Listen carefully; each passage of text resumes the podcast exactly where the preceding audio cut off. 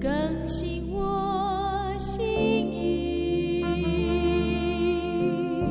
使我能像你。神啊，你的意念向我何等宝贵，其数何等众多。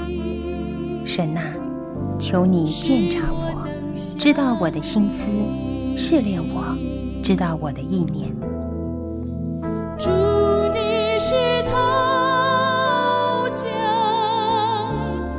欢迎收听由康来昌牧师为您主持的《清醒的心》。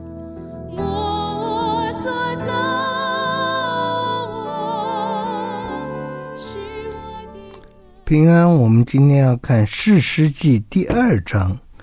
耶和华的使者从吉甲上到坡经，对以色列人说：“我使你们从埃及上来，领你们到我向你们列祖起誓应许之地。我又说，我永不废弃与你们所立的约，你们也不可与这地的居民立约，要拆毁他们的祭坛。你们竟没有听从我的话，为何这样行呢？”因此，我又说，我必不将他们从你们面前赶出，他们必做你们乐下的经济，他们的神必做你们的网罗。耶和华的使者向以色列众人说这话的时候，百姓就放声而哭，于是给那地方起名叫坡金。众人在那里向耶和华献祭。好，整个的一个。以色列人攻占迦南地的一个图画，在这里可以简略的描述出来，就是耶和华的使者，耶和华的使者，不管是人或天使，或者是甚至神自己，嗯，出现的时候都有一个意思，就是他代表的耶和华，就是所以他说的就等于是耶和华说的。嗯，耶和华的使者对以色列说，这个对以色列三个字有打点的，就是原文没有的。当然是对以色列说，只是是以色列的代表吗？各支派的代表吗？或者是跟众人一起说？我想比较可能的当然是代表了。那在什么方法、什么情形之下能把这些人聚集到坡经？为什么又在坡经这个地方呢？啊，这我们都不知道了。我们知道就是神对以色列人说，好像对每个人说一样，因为这个话一定会传开的。他说：“我使你们从埃及上来的时候，就是我带你们出埃及为奴之家，经过红海，经过大而可畏的旷野，经过四十年。那么，说我一定会把你们领到列启示给列祖的地方，而且耶和华说我永不会废弃所立的约。那同时呢，你们可不能跟这个地方居民立约，你们要消灭他们。”结果你们没有消灭他们，你们没有拆毁他们的坛，你们没有听从耶和华的话，所以呢，耶和华就不会照着原来的应许把你们的敌人赶出去了。他们会危害你们，会让你们受不了，会让你们痛苦。百姓就哭啊，那个地方叫波金，因为那波金就是哭的意思。他们虽然哭了，他们还是献祭给耶和华，也就是他们的哭和难过是不够的，没有全然悔改，没有下定决心要靠着主、依靠主来得胜。嗯，哭有什么用呢？如果不悔改，哭再多次也是枉然了。好，那么下面再解释一下约书亚以后的事情，第二章的第六节。从前约书亚打发以色列百姓去的时候，他们各归自己的地业，占据地土。约书亚在世和约书亚死后，那些见耶和华为以色列人所行大事的长老还在的时候，百姓都侍奉耶和华。好，这一点呢，我们是血肉之躯啊，我们是有血有肉的，就一定有这个缺点。有血肉之躯，有血有肉，意思就是我们是受造的，意思就是我们是容易受到环境的影响，意意思就是我们今生还不能到达那完全完美的地步，我们总还是血肉之躯。那么血肉之躯需要属灵的人不断的加添我们的印象，不断的给力量，我们才能持续这个信仰。否则血肉之躯很容易就是体贴了肉体，而忘记了耶和华。因为血肉之躯只能体贴自己的血肉，不能体贴上帝的心意。啊，我们要有体贴上帝的心意，需要圣灵在我们心里工作，需要有充分的信心。好，现在呢，以色列人他们归自己的地业，占据土地。当约书亚他们还在世的时候，有看过耶稣耶和华为以色列人行大事的长老还在的时候。也就是他们的血肉之躯，还有一些见证人在的时候，他们还能够维持这个信仰。只是这些人一过去了，信仰就慢慢失落了。那这个问题是我们始终碰到的问题啊，嗯，常常就是好像第一代基督徒爱主信靠主，嗯，就蒙福，然后第二代就在福气当中逐渐忘记上帝，忘记上帝就开始堕落败坏，受敌人的牵制。然后又在敌人的牵制之下呢，觉得苦，然后呼求神悔改，那悔改了以后状况就好了，好了以后有没有有没有又犯罪了呢？就跟那个浪子的比喻，浪子是床头金尽的时候，连猪吃的豆荚都没有的时候，他才醒悟过来。那么当他又回到家里的时候，会不会过一阵子又因为吃喝玩乐？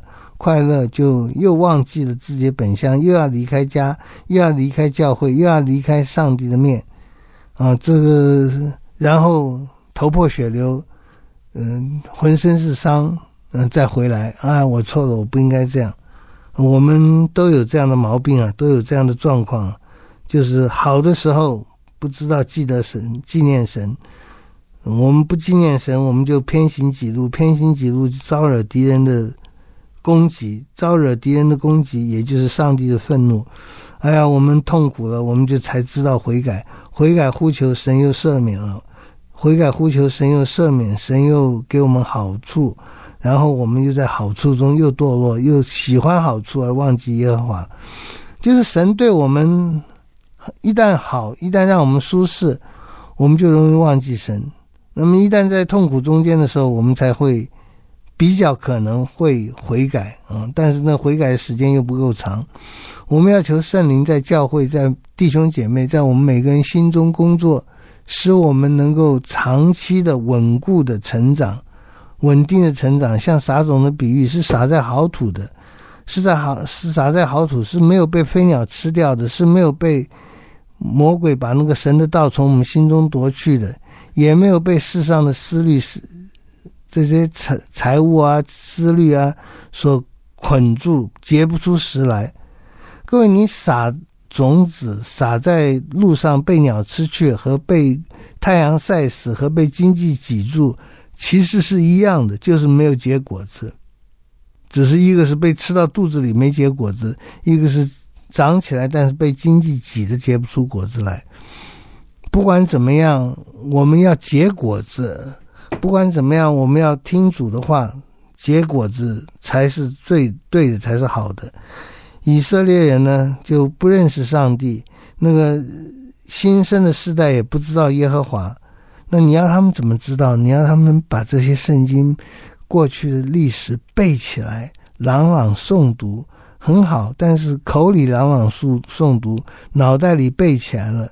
这个心灵还是常常在软弱当中啊！以色列进到迦南地，没有得到流奶与蜜之地，却仍然在自己的软弱中，还需要征战，还有的时候被人家继续为做成奴隶。啊，我们一定要求主帮助我们成熟长大，穿上全副军装，成为主喜悦的仆人，成为主喜悦的军队啊！那么现在以色列人进到迦南地，行耶和华眼中看为恶的事，侍奉朱巴利，不认识上帝，不认识上帝是领他们出埃及，在西乃山跟他们立约的神。他们呢，侍奉朱巴利，他们离弃了领他们出埃及地的耶和华，就是他们列祖的神，去叩拜别神，就是四围列国的神，惹耶和华发怒。那么他们离弃耶和华去侍奉巴力和亚斯他录，耶和华的怒气向以色列人发作，就把他们交在抢夺他们的人手中，又将他们赋予四围仇敌的手中，甚至他们在仇敌面前不能站立。这不能站立，当然不是站不住了，意思就是被打败了，意思就是逃亡了，意思就是这这失败者。就在失败者者的这个身份上，屡屡的屡屡成为失败者。那么，不管以色列往哪里去，耶和华都以灾祸攻击他们，正如耶和华所说的话，又如耶和华向他们所起的誓，他们便极其困苦，好辛苦啊！你不听神的话，其实是自作自受。耶和华把你交在敌人手里，其实也是因为你自己远离耶和华，喜欢葡萄饼，喜欢这些偶像，莫名其妙、不当的喜欢，就在这个拜偶像、拜虚幻假神的情形下，自己自取灭亡，惹上帝的愤怒，以至于上帝不同在，上帝不友善的同在，上帝不友善同在的祝福。上帝以灾祸攻击他们啊！这件事情我们也要记得，神以灾祸攻击我们，或者是神的其他的儿女，是神主动掌管一切啊！不要说神赐下恩典，魔鬼赐下咒诅和打击，没有，不管是咒诅、打击或恩典，都是来自神的。我们人就只有在任何情形下求主帮助，让我们能够继续的有信仰，而且克服肉体和环境的艰难呢、我们不要在极极大的困苦当中被耶和华管教当中还不悔改，我们不要还不悔改，以至于灾灾难越加越多，以至于我们痛苦越来越多。啊，我们说了，求主帮助我们。在耶和华攻击我们有灾难的时候，快快悔改；不要在有灾难的时候越发心硬，远离上帝。嗯，我们在喜蒙神祝福的状况下，我们心不远离上帝，反而更向他谦卑的屈膝赞美、颂赞、传扬、欢喜他。那么，我们不要在被管教当中的时候、痛苦当中的时候。哦，呼求耶和华，当然痛苦当中呼求耶和华比痛苦当中还不呼求耶和华还是要好一点的。我们很遗憾，我们的个性是这么糟糕哈，是这么多的毛病。好，我们休息一下再继续讲。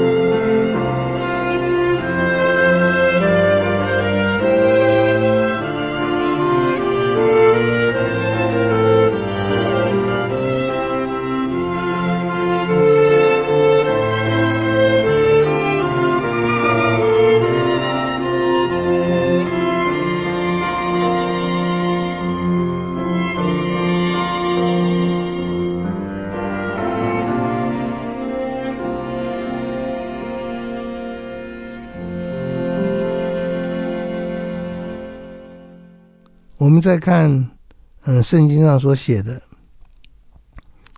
以色列其他的状况啊，第十六节，耶和华兴起士师，士师就拯救他们脱离抢夺他们人的手。他们却不肯听从士师，竟随从叩拜别神，行了邪淫，速速偏离他们列祖所行的道，不如他们列祖顺从耶和华的命令。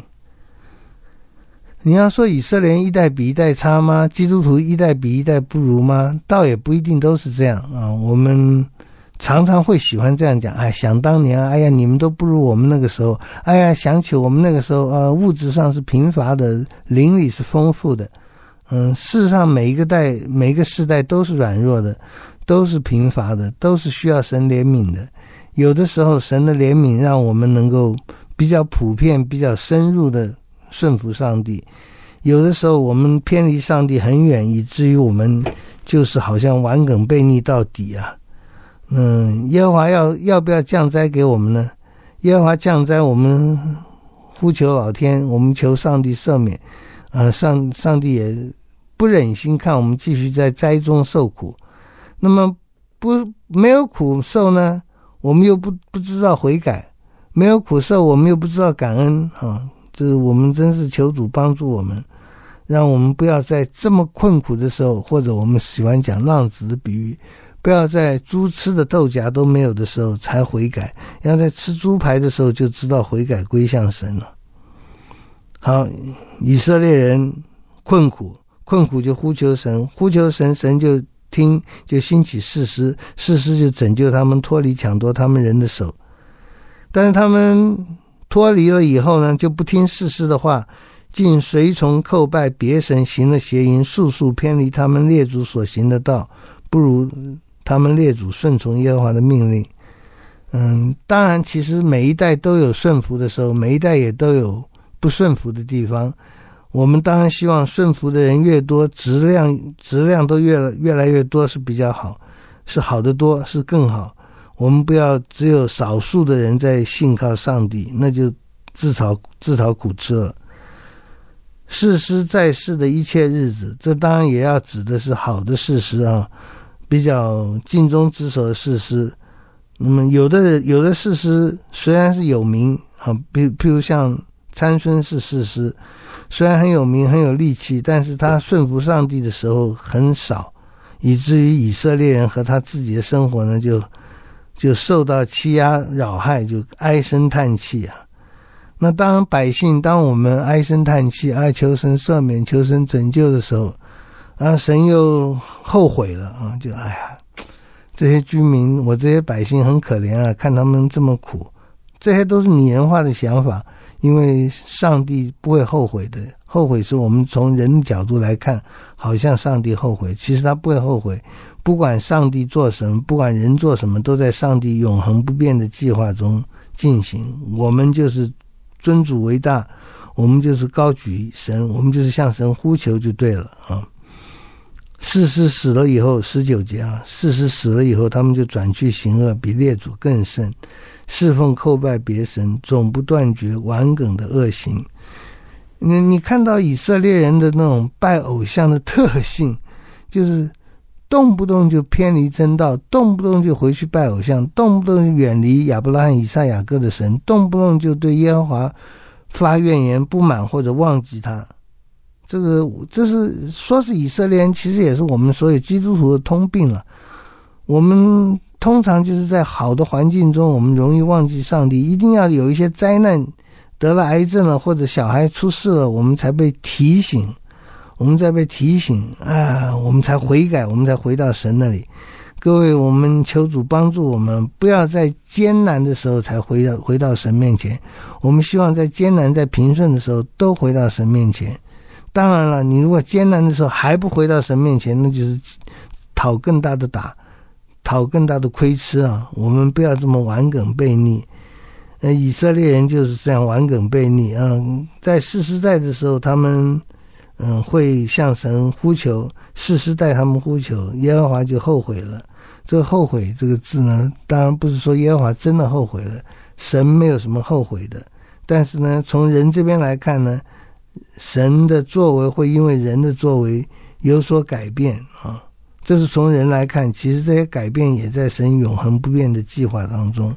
我们就相信神是全能的，我们也要单单侍奉他，不要侍奉叩拜别的神。我们要断绝顽梗悖逆的罪行，我们不要继续顽梗悖逆，远离神。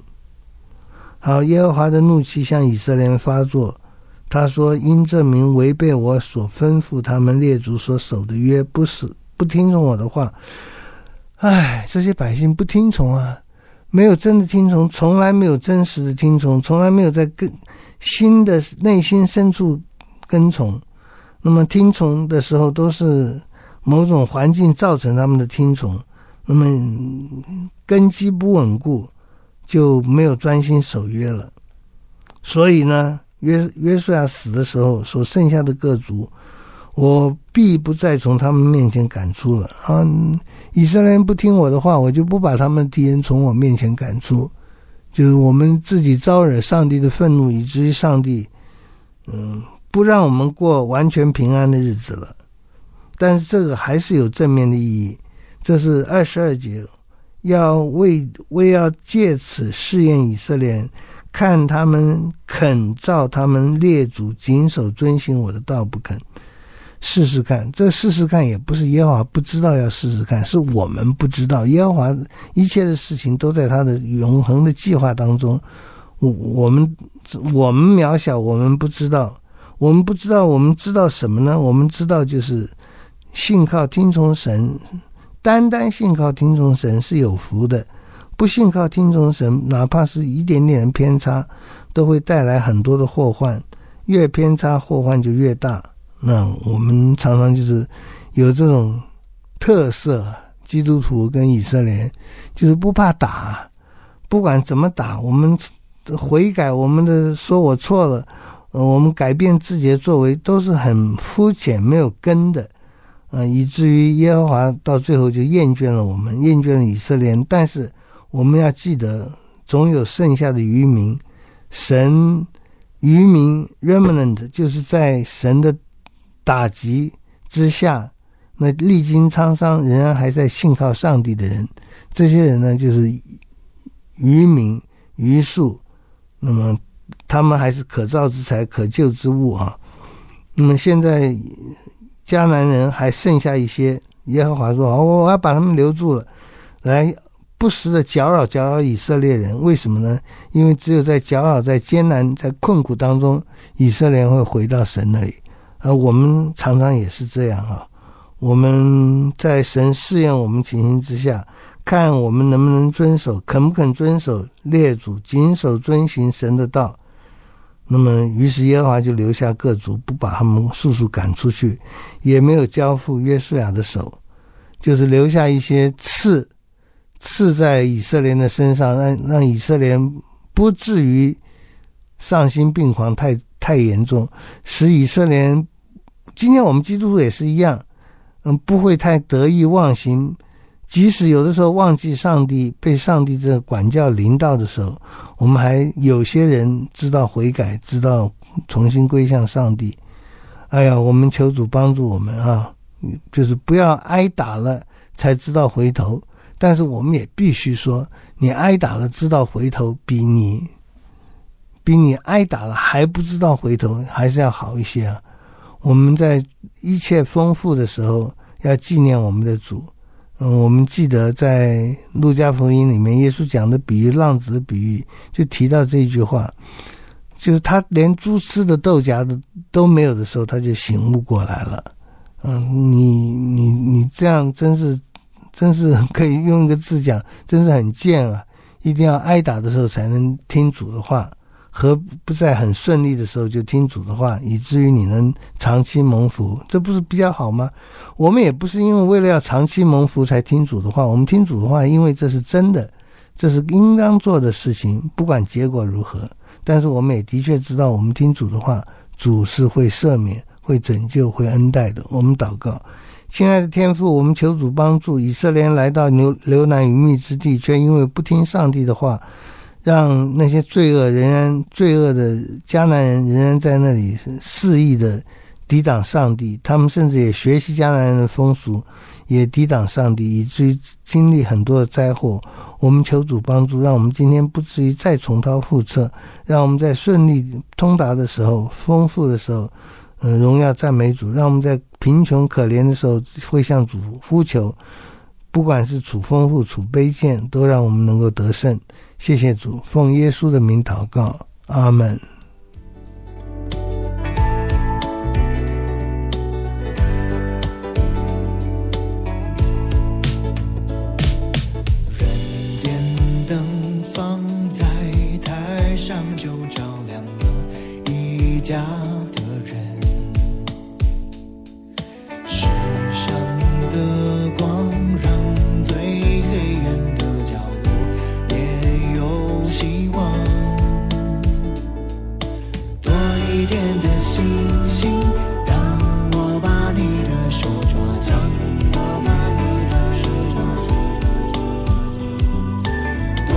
点的爱心在我们中间。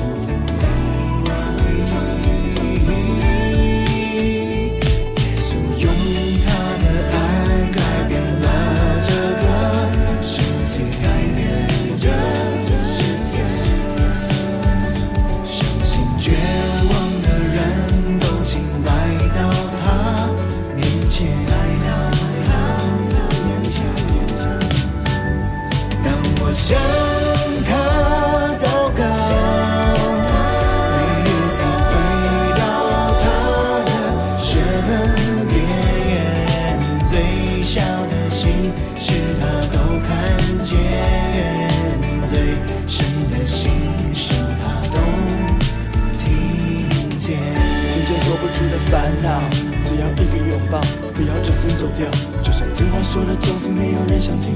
就算大家都说这个世界生了病，闭上眼才浮现那张微笑的脸。